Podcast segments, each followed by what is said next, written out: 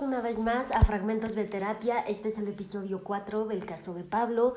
Muchísimas gracias por estar aquí. Como cada vez que les subo algo de información y rápidamente todos llegan, les agradezco enorme. Gracias por suscribirse aquí en YouTube o por acompañarme también por Spotify en Psicología Random. Y bueno, pues la vez anterior nos habíamos quedado en que Pablo no se había dado cuenta cómo estas actitudes de su hija las relacionaba tanto con la vida que había llevado su mamá, con la imagen que él tenía de su mamá, eh, la relación con el padrastro, también la actitud del padrastro en muchas ocasiones, él la repetía sin darse cuenta o dándose cuenta ya muy tarde, o incluso le hacían enojar ciertas situaciones o conductas de su hijo, pero porque era más porque le recordaba el pasado que porque en realidad se enojara con el hijo.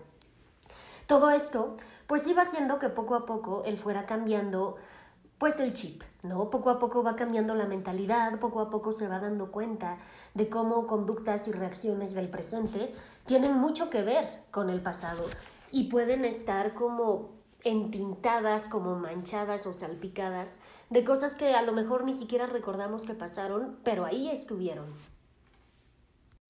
Las sesiones con Pablo continuaban y seguíamos sin dar con el origen de cuál era el verdadero problema que estaba teniendo con Julieta, el problema sexual.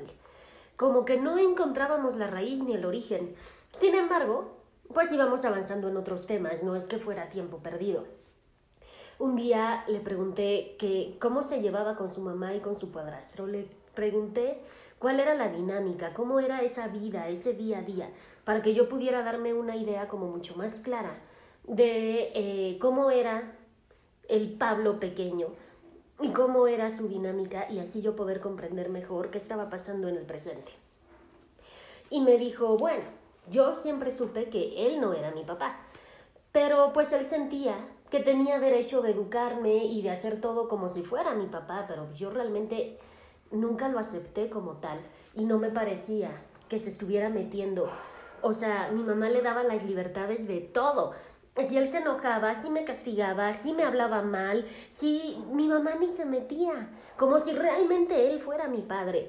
Y todo le aguantaba, absolutamente todo le solapaba. Él hacía lo que quería, incluso le fue infiel a mi mamá con mi tía, con su hermana. Por cómo se expresaba Pablo, yo ya me daba cuenta que no lo veía como su padre. Ese lugar de papá seguía vacante porque a su papá nunca lo volvió a ver después de que se fue cuando él tenía dos años. Era enojo, sí, pero también a veces el enojo trae detrás disfrazada la tristeza. Es mucho más fácil gestionar el enojo y manejar el enojo que manejar la tristeza. Con la tristeza estamos vulnerables, estamos, mm, estamos hechos chiquitos, literalmente. Con el enojo no. Entonces a veces pareciera que estemos enojados, pero en realidad ese enojo está ocultando otra emoción detrás que es más difícil de manejar. Entonces decidí aventurarme por ahí y meterme más al tema de, del padrastro. Y le pregunté, nunca lo sentiste como tu papá, ¿verdad? Pues no, no, era un cínico. Oye, ¿y ya murió? Sí, hace como ocho años. Fue como un ataque al corazón mientras estaba en el baño. O sea, imagínate, fue una muerte tan vulgar como él. En estas palabras había desprecio. Neta, había odio. Estaba enojadísimo. Era como, como si con las palabras quisiera sacar todo lo que guardó durante años ahí, negativo y, y de odio y de desagrado. Y entonces se lo hice ver. Y le dije, wow, Pablo, de verdad no te agradaba para nada él, ¿verdad? Y me dice, pues, le tengo cierto aprecio, la verdad. Al final del día viví con él pues toda mi vida, pero si lo veo objetivamente, era un tipo desagradable. O sea, no entiendo la necedad de mi mamá de seguir con él, a pesar de cómo me trataba y de todo lo que hacía. ¿Por qué mi mamá tenía esa necesidad de estar ahí con ese hombre tan desagradable? Su voz como que subió de tono en ese momento, como que de verdad cambió, cambió radicalmente y de estarme contando así de, no, pues es que yo no entiendo mi mamá, cambió así a un enojo. y empezó como en tono de queja. Qué injusto es todo. O sea, piénsalo. Tuve que vivir con ese fulano por culpa de mi mamá. Ella siempre lo ponía a él por delante, siempre lo defendía. O sea, tengo 46 años y sigo enojado. Pablo, yo más que enojado te noto celoso. Me arriesgué, porque en una de esas pues igual y me salía mal el evento, ¿no? Pero me arriesgué y también me arriesgaba a sugestionarlo al poner en su boca una emoción que él nunca me había dicho que tuviera. Pero reflexionó un momento y me dijo, sí, puede ser. Pueden ser celos. Al parecer él sí me veía como su hijo y incluso me dejó todo, todo. Y no fue poca cosa. O sea, fui el heredero de todos sus bienes y el sujeto tenía bastante dinero. Oye Pablo, ¿y estás agradecido por eso? ¿Porque te haya dejado absolutamente todo? No. ¿De agradecimiento hacia ese tipo? Claro que no. Lo tomo como el pago compensatorio por todo lo que me hizo. Finalmente yo sentía ya que estábamos llegando a algo, o sea, ya estaba yo teniendo algo de información de su pasado, de lo que había ocurrido, de por qué podría él estarse sintiendo así como en este momento. Pero no quise tampoco entrar como mucho más en el detalle porque eso lo podría presionar. Al sentirse presionado haría resistencia y eso pues no me iba a ayudar para nada porque sería un proceso mucho más largo y mucho más complicado. Entonces dije, bueno, pues ni hablar, tendré que armarme de paciencia y esperar y esperar y esperar. Y esperé. Esperé varias semanas y un día pues llegó y me dijo, las cosas solamente empeoran en casa. Julieta se fue con su mamá, los niños se fueron con ella, ya no me hablan para nada. Ay, Pablo, pero ¿qué sucedió? Yo sabía que eh, las cosas estaban mal, pero como para que Julieta se llevara a los niños a casa de su mamá. Y me dijo, pues sí, es que volví, pero no me decía qué. Y yo, volviste a Dime qué pasó. Es que, a ver, se moría de pena, definitivo. Volvimos a pelear, los cuatro. Esta vez sí fuimos los cuatro. Ellos formaron un equipo y me hicieron ver cómo los he abandonado por mi trabajo. Y quizá tengan razón, pero es que no me gusta estar con ellos. O sea, de verdad, me da ansiedad. Y tampoco me gusta que me digan que he fallado. Y eso es justo lo que me hizo explotar no que yo los haya abandonado y que ellos se sintieran así, sino que me hayan hecho ver que fallé. La verdad es que ellos no se fueron. O sea, ya te tengo que ser súper sincero, yo los corrí. Yo los corrí literalmente a golpes de la casa. Julieta me gritó, me dijo que me quedara con mi dinero y con mi casa de lujo, que seguramente me sentiría muy acompañado por ellos.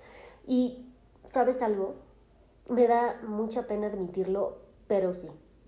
Solo sin ellos me siento mucho mejor, me siento muy bien, siento una paz increíble. Me siento culpable, pero no, no quiero que vuelvan. ¿Por qué de pronto te causan tanta molestia? Le pregunté. La verdad no sé. Yo creo que la pandemia. Ok, puede ser en parte, pero hay cosas que no explica la pandemia y el tener que estar en tu casa todo el tiempo encerrado con ellos. Sí, me duele admitirlo, la verdad, pero sí, tienes razón. Varias semanas pasaron y Julieta y los niños no regresaban, hasta que después de prácticamente meses, eh, Pablo me dijo, ayer regresaron. Y yo, ah, perfecto, ¿y qué? ¿Cómo se arreglaron las cosas? ¿Qué pasó? Mm, o sea, sí volvieron, no se arreglaron. O sea, los niños están sacadísimos de onda, como que no saben cómo dirigirse a mí, como que mejor no me hablan. No sé, de verdad, creo que siento que, siento que me tienen miedo. Y Julieta, pues, ¿has oído hablar del make-up sex? ¿Sí? ¿Resultó? ¿Lo intentaron? ¿Qué pasó? No, a ver, ocurrió algo. Es que de verdad yo sí tenía toda la intención. Sí, pero es que así nada más de la nada sentí náuseas, un vértigo espantoso. Se me fueron las ganas. Y ella, la verdad es que no lo tomó bien, obviamente, o sea, es que no la puedo culpar. Se molestó y ahora cree que estoy con otra mujer. Y pues ahora sí ya me preocupé, porque no sé qué pasa. A ver, aquí había dos cosas que podían preocuparlo. Uno era el rendimiento físico, digamos. Y el otro era que el que Julieta pensara que él estaba ahora con otra mujer solamente nos empeoraba lo que ya teníamos, que de por sí estaba bastante ya fracturado. Entonces, em, pues me fui a ver un poco del, del background de atrás, a ver si encontrábamos algo. Y le dije, ok Pablo, a ver, cuéntame, ¿cómo era su vida sexual antes? Y cuéntame también cómo era antes de Julieta. Pues normal. O sea, antes de ella tuve otra novia, pero duramos muy poco. No fue suficiente el tiempo como para que llegáramos a este punto. Y, a ver, si, si lo que estás pensando es que soy gay, no, no es por ahí, ¿eh? No te me equivoques. No, Pablo, yo no estoy pensando eso. Sin embargo, me llama la atención que lo hayas mencionado. Silencio súper incómodo.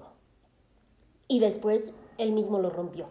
No, no, a ver, no, Lori, te juro que no. O sea, tengo 46 años, ya me hubiera dado cuenta, pero aparte no. Qué asco, no pienses eso, por favor. A ver, a ver, calma. ¿Qué asco qué? ¿De qué estamos hablando? Porque yo ya me perdí. Que no piense qué. A ver, trato de explicarme. Entiendo la situación que vivimos.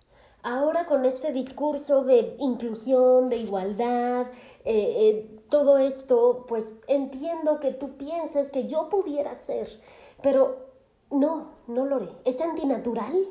Es tan antinatural como sentir atracción por niños. Quizá Pablo en ese momento lo veía como una opinión, como que nada más estaba diciendo lo que pensaba. Yo más bien lo veía como una gran revelación. Más que importarme su orientación o no, a mí esto me confirmaba cada vez más mi teoría del abuso. Y yo sé que me van a odiar, pero vamos a dejar hasta aquí el capítulo 4 de Pablo. Vamos a quedarnos con que a mí ya había muchos signitos que me hacían creer que aquí había podido haber habido un abuso. No me lo decía explícitamente, eh, pero, o sea, quedaba clarísimo que todo su recuerdo, su bagaje, su vida personal de antes estaba saliendo y echándole montón en el presente. ¿Qué lo detonó? Posiblemente la pandemia, el haber estado encerrado con la familia tanto tiempo en la casa, en una super hiperconvivencia que antes no existía, porque antes la gente salía al trabajo, salía a la escuela y no estaba conviviendo 24/7 con su familia. Eso hacía que las relaciones fueran hasta cierto punto más sanas. Entonces, pudo haber sido la gota que derramó el vaso, no lo íbamos a saber todavía, pero bueno, yo tenía mis sospechas respecto a ese, a ese punto. Eh, más adelante vamos a ir viendo cómo, cómo los recuerdos empiezan a llegar, como si llegaran de la nada. Pero no, no fue de la nada, fue a partir de todo el trabajo que hicimos, pues empiezan a mover cosas en la mente que hace que pues ciertas cositas que estaban ahí guardadas empiecen a florecer o a salir o a, pues ahora sí que a, a salir del, del agujero o del baúl donde estuvieron guardadas tanto tiempo. Así es de que pues vamos a irlo viendo. Hasta aquí les dejo el capítulo 4. Muchísimas gracias por seguirme aquí en YouTube, en Spotify como Psicología Random, en TikTok también me encuentran, también ando por Facebook, así que muchísimas gracias por todo. Eh, les pido porfa que me ayuden suscribiéndose a mi canal de YouTube, me harían un gran favor, me harían muy feliz. Eh, recuerden que el canal y todas las demás redes sociales son para ustedes. Así es de que con eso a mí me harían, bueno, la mujer más feliz del mundo. Les mando un beso grande hasta allá. Saludos.